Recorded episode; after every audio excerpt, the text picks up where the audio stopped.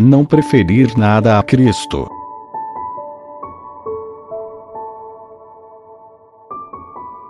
Da regra de São Bento.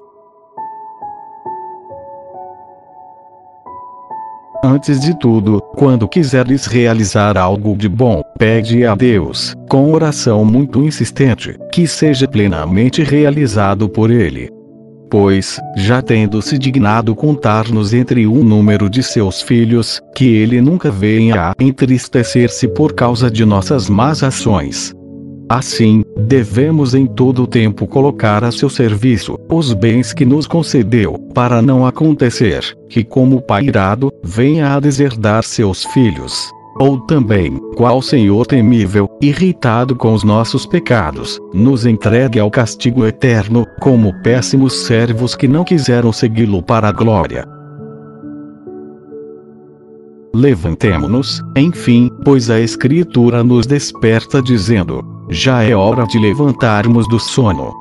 Com os olhos abertos para a luz deífica, e os ouvidos atentos, ouçamos a exortação que a voz divina nos dirige todos os dias. Oxalá, ouvisseis hoje a sua voz. Não fecheis os corações. E ainda, quem tem ouvidos, ouça o que o Espírito diz às igrejas. E o que diz ele? Meus filhos, vinde agora e escutai-me. Vou ensinar-vos o temor do Senhor.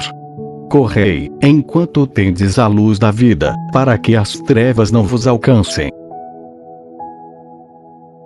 O Senhor, procurando seu operário na multidão do povo ao qual dirige estas palavras, diz ainda: Qual o homem que não ama sua vida, procurando ser feliz todos os dias, e se tu, ao ouvires este convite, responderes, eu, então te dirá Deus. Se queres possuir a verdadeira e perpétua vida, afasta a tua língua da maldade, e teus lábios de palavras mentirosas.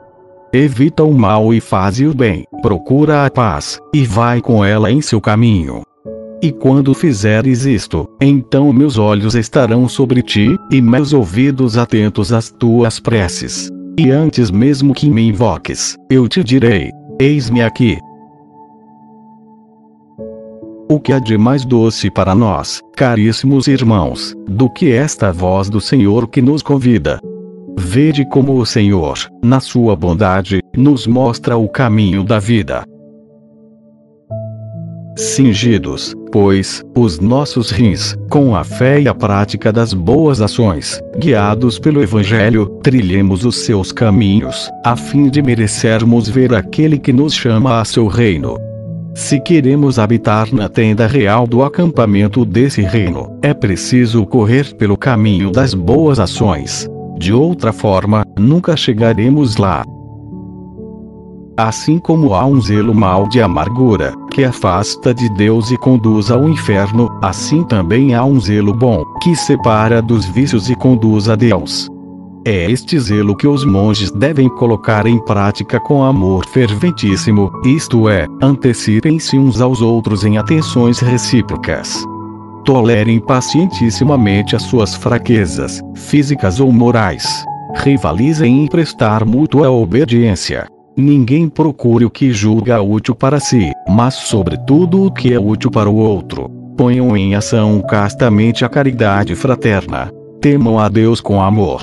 Amem o seu abade com sincera e humilde caridade. Nada absolutamente prefiram a Cristo. E que Ele nos conduza todos juntos para a vida eterna.